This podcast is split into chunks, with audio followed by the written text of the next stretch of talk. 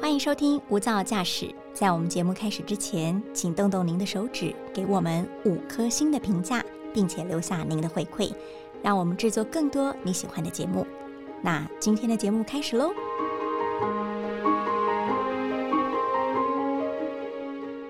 您好，欢迎收听大爱电视、大爱新闻所直播的 Podcast《无噪驾驶一百种看世界的眼光》，我是刘芳瑜。今天呢，为大家邀请到的是外电编译吴桂珍。桂珍，Hello，大家好。桂珍，我们俗话说这个一白遮三丑，你也是这个北下峡吹团可破的代表，有没有什么保养的配博可以跟大家分享？没没有呢，这好像天生的，要感谢爸爸妈妈啊！天生这种就太让人家嫉妒了啦。可是可以说，其实台湾女性只要听到美白这两个字，可以说就是有一种不可抗拒的吸引力，对不对？真的，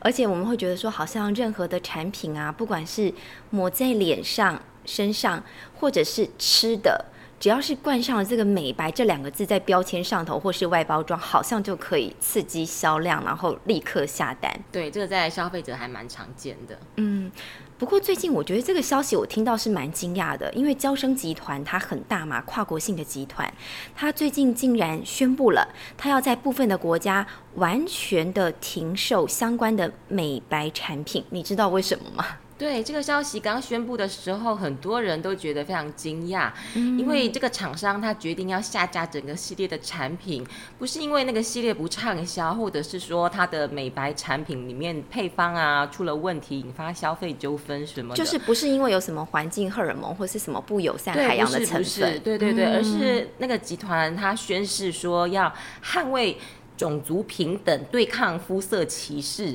所以才决定说要改变长久以来的这个销售行为哦。那他就说他们不不不会再去强调说肌肤白才是美这样的价值观念，而这则新闻也在全球引发许多热烈讨论。嗯哼，那就简短的就带听众朋友来做一下新闻梳理哦。这就是美国的交生集团呢，他们在今年表示的时候呢，他们要在亚洲还有中东国家全面停售相关的美白产品，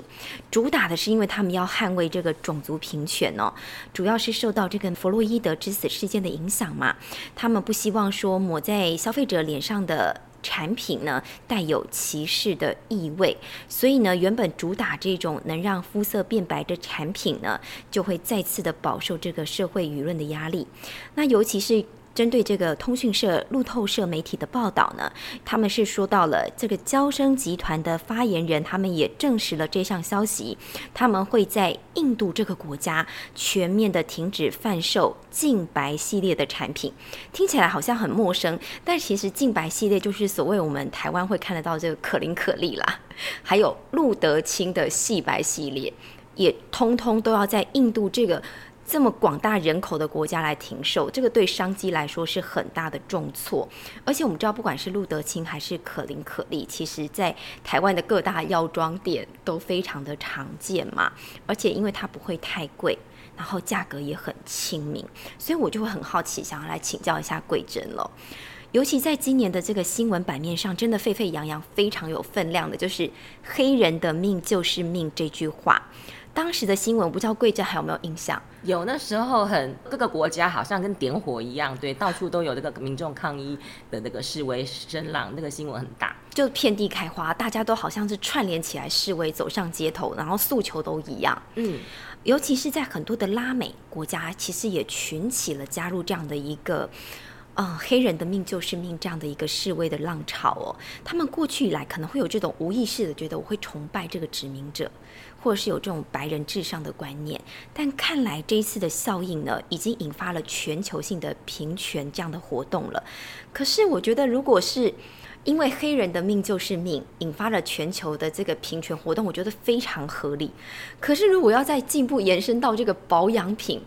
就会觉得打上一个问号啦。那就想要请教一下桂珍，到底中间的关联性是什么？对呀，其实这个议题延烧到这个美白的产系列产品，甚至这个呃整个系列产品都要下架啊。其实大家会觉得说，哎，好像真的。关联性有那么强吗？匪夷所思。对，不过其实我们如果先从交生集团它自己的声明稿来看哦，厂商其实经过重新自我检视啊，他是发现部分产品它在行销的时候功能诉求啊跟定位，包括像这些美白产品的名称，还有淡斑产品标榜的这个功效哦，都是基于一种白才是美的审美价值观，白才是美，对白富美形象，对，而这样的。就是销售策略在无形中呢，其实会助长社会上看待女性的观感哦，就会认为说，普遍认为说是诶洁白无瑕或者是白比较白皙的肤色，会比民众天生自己。天生独特的肤色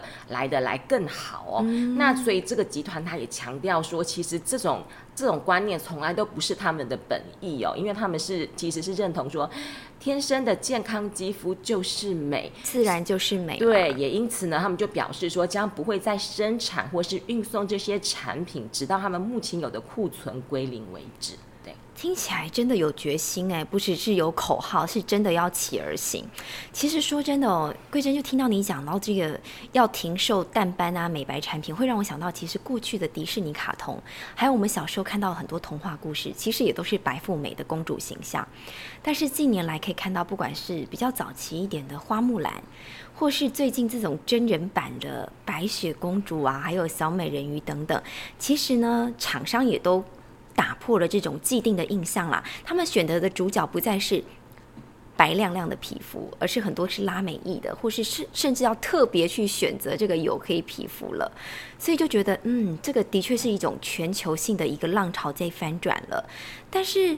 我记得那时候反歧视浪潮的时候，其实受到波及的厂商还不少，对不对？对哦。有没有有一些是台湾观众比较耳熟能详的？其中大家印象最深刻，应该就是黑人牙膏。黑人牙膏也在里面，对，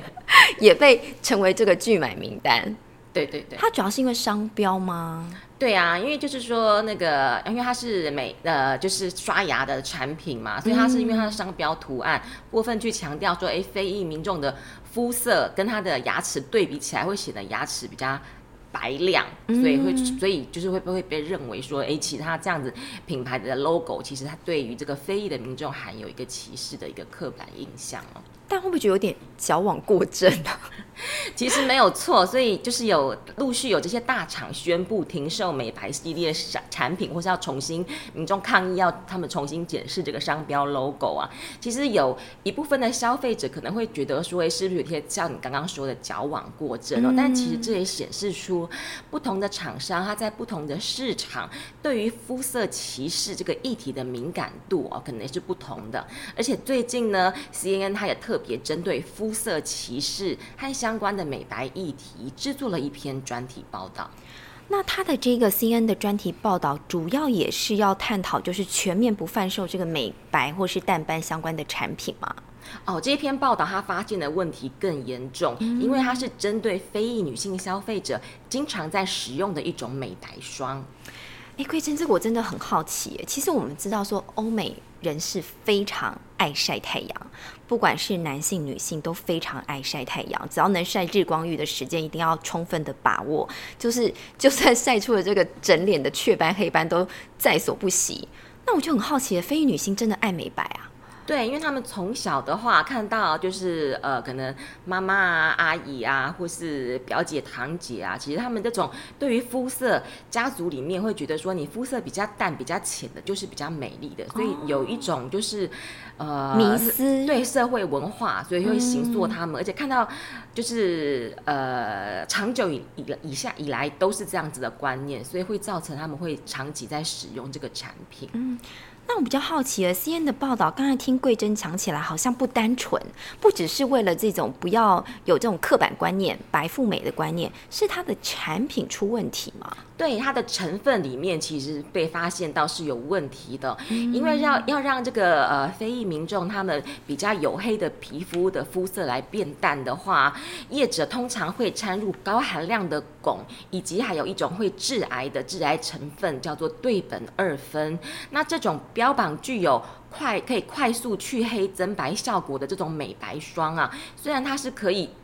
呃暂时让皮肤变淡，甚至有的产品它是标榜说七天见效哦，但是残留的汞其实也会沉淀到皮肤的底层，不仅伤害肾脏，而且汞中毒还会引发神经系统的相关疾病。听起来真的很可怕，因为汞其实就是大家知道的水银嘛，还有这个对苯二酚，其实在台湾也是呃食药署全面禁用的一种有害物质。因为他们虽然真的立即见效，但的确会增加这个民众罹癌甚至致死的风险。听起来真的很可怕。那就想知道了，C N 这个比较全面广泛性的报道，它有没有涉及到说到底这个美白霜？影响涉及的范围有多么大呢？嗯，有哦。根据 CNN 他这篇调查报道发现呢，无论是在美国还是非洲地区的国家，都有大量的非裔女性是长期在使用这种可以破坏黑色素的美白产品，而且是随处都能够轻易取得。所以 CNN 的报道里面就估计说，这种美白霜呢，全球每年的销售市值就高达八十五亿美元，相当于台币一年就卖出两千三。百多亿，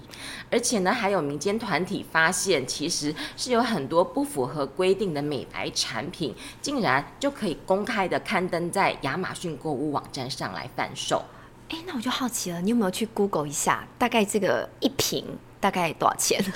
对，它其实价格不会很贵。那我有看到说，它其实原产地的话，大概是在呃。印度或是巴基斯坦，就是那些劳工廉价的地方。对对对，它是产地，可是它行销全球哦。然后那一罐的话，大概是就是一盒不会太大，那大概二三十克。那售价的话呢，在我在网络拍卖上面网站上面查到的，在印度当地的话，这样子呃一盒售价大概是台币八十多块，超便宜。那如果是它是销售到欧美地区，我在 eBay 上面看到的话，一瓶就是就是大概台币差不多三。百多块，其实并不会特别昂贵。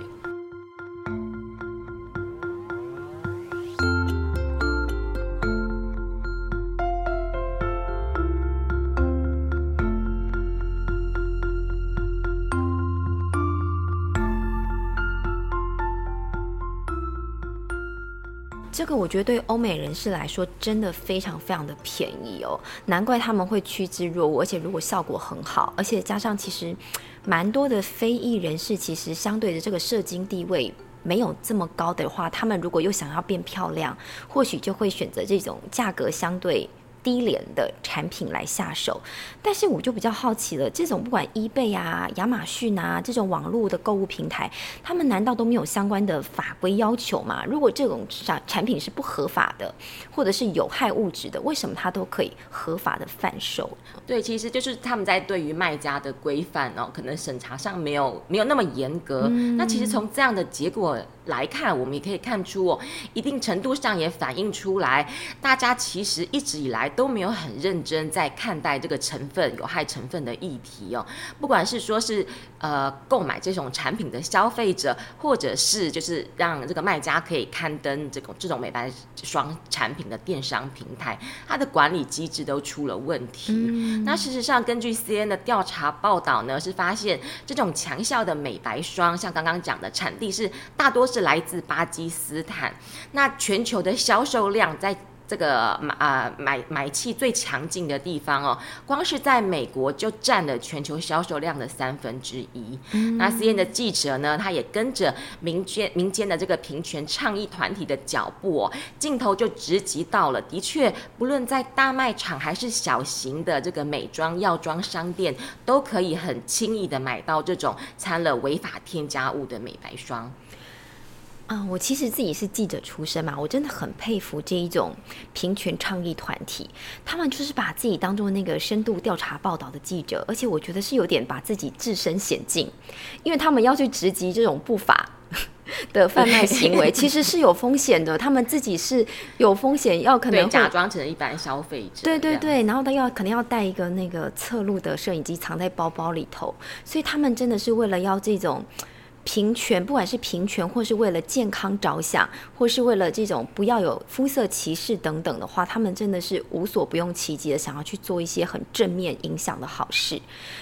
真的很厉害。对，这个真的要就要给他们拍拍手哦。而且这个呢，其实啊，也和这个平权倡议团体的这个创办人，他从小自己的成长经历有很大的关系哦。怎么说？对，这位女创办人呢，叫做艾达维，她呢其实是在索马利亚长大的，直到两千年的时候呢，她才跟家人呢移民一起移民美国，然后她就在这个明尼苏达大学的研究所就读攻读这个硕士学。学位哦，那他在接受 C N 专访的时候就表示说，他从小就看到身边的阿姨呀、表姐啊都在擦这种美白霜，而且就算有人的皮肤被大片灼伤，还有人是因为长期使用得了一种叫做褶色症的这种呃皮肤的呃状况啊，也就是肤色越擦反而变越变越黑。反效果的意思哦，都还是不能够阻止这样子的美白观念哦。所以这种美白霜甚至还会让皮肤被被灼伤啊，这么严重？对对对，因为它成分就是没有没有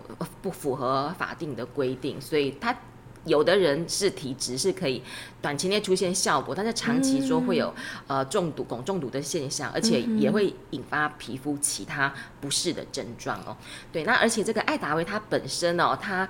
从小的故事就有点坎坷，因为他在全家的小孩里面哦。他的肤色刚好就是最深的那一个，欧巴对，对，而且是比他父母的皮肤都还要黝黑，所以他就经常成为亲戚或是家族朋友之间谈论的焦点哦。大家都会很好心教他说：“哎，怎么样啊？可以变得比较白一点，因为白白的他们认为才比较漂亮。”甚至还会有人笑他说：“哎，不知道他妈妈是不是从外面的哪边把他捡回来养的？”哎呦，这种话杀伤力很大，对，真的，所以，就。对他就说，不然你的肤色怎么会跟你们全家人都不一样？所以对他的小小心灵就造成很大的那种创伤，对伤害，所以也让他在从小成长过程中，因为都饱饱受肤色所苦，所以他长大以后就致力于推动要消除肤色歧视的这种平权倡议行动。嗯哼，那我真的很佩服这一位，她叫做艾达维的这一位女性哦，她可以说是从自我觉醒。然后一路的到这种发起全面性的抵制运动，真的非常的了不起。那这是他个人的呃民间的行为。比较好奇的是，那他有没有向美国的政府来有所诉求？那有成功吗？呃，对，这其实可以分成两个部分来谈哦。那首先是呃，艾达维他在研究所的时候，这个论文呢，他就是在呃以这个美白霜为题目，然后他是来进行这个筛检还有分析哦，美白霜的成分哦。而且他研究的地区不只是他就是在美国嘛，那他还特别挑选了东非的一个大国肯亚哦。那为什么不是他自己的？那个祖国索马利亚呢？那是因为说肯亚其实它的人口有五千万，那索马利亚的话只有一千六百万人，所以相对来讲，肯亚的这个呃研究结果会比较具有代表性哦。那他的研究论文就里面呢就发现说，他呃调查的这种美白霜含汞和这个对苯二酚哦是大量超标，而且是对人体是有害的，所以呢他在这个研究。研究所研呃研究论文通过之后呢，他就继续，他没有停止他的脚步，他就继续成立了一个倡议组织，叫做 The Beauty Well Project。那他的目标呢是要终结全球的美白行为，而且希望要提高大众对于肤色歧视的认知。那当然，首先的当务之急呢，就是要赶快让有害的产品下架，避免更多不知情的消费者还在继续使用。所以呢，在到了二零一九年呢，它是先结合美国大型的环保团体，发动了这个呃，在全美发动了联署活动哦。首先就是要求亚马逊平台要将有毒的美白霜下架。结果这个活动收到很大的回响，总计他们收到了将近两万五千封的联署书，很多。对，所以他们就将这些他呃。他们的倡议的主要诉求就是产品下架啊，从电商平台下架，还有这两万五千多封的这个联署书寄到亚马逊总部，这个问题总算才获得正视。嗯，的确，我们后来在新闻当中有看到，这个亚马逊平台它已经正式发表声明哦，他们会全面下架，而且会继续的监看，不再让有关的。非法的产品继续的上市贩售，那这是有关于网络电商平台的部分已经有所为了。那美国政府呢？有没有大动作？啊，有。那其实他的这个倡议活动也促成了美国政府在二零二零年就宣布要禁用这个致癌物质对苯二酚哦。那此外呢，美国国会呢也通过一下法法案哦，要这个拨付一百万美元的预算来给美国的这个食品药物管理局 FDA 来推动这个呃禁用啊美白霜有害成分，还有这个肤色这个呃歧视认知的相关的议题。嗯，的确，我们不要被这种白才是美的审美观来绑架嘛。而且我其实很喜欢一句话，就是你要尊重他人在先，你才有办法真正的真爱自己嘛。我们可以看到，呃，桂珍今天的分享，可以是从一个女研究生的论文，原本只是纸上谈兵，到真正的改变了市场，甚至改变了法规，让政府能够修法，非常非常的了不起。但是我觉得很遗憾啦，因为目前看到了全球的这个美白相关产品市场完全没有缩小，它是不是膨胀了？对，它还要，它还会继续成长啊！因为 C N 它报道最后其实也提到说，在未来五年内啊，这个。全球美白产品的市场规模还要大幅成长三十亿美元，所以呢，其实距离肤色零歧视、自然等于美的平权目标，其实我们还民间还有许多挑战跟改变的空间。嗯哼，的确听起来有一点遗憾，还留在后头，但或许日新月异，我们或许可以等到它完全的改变啦。呃，纵使没有使用任何有害身体健康或是环境啊、海洋的一些物质，不过如果这些相关的美白产品会造成一些反呃歧视的概念的话，其实它也是必须要被打破的迷思啦，不是只有一种单一的审美观，其实人人都很美，就看你用什么样的角度去看待。看来还有很长的一段路要走。如果有任何的 update 的话，我们再欢迎桂珍再来跟我们分享。没问题，谢谢。那也谢谢听众朋友今天的加入喽，我们下次见，拜拜。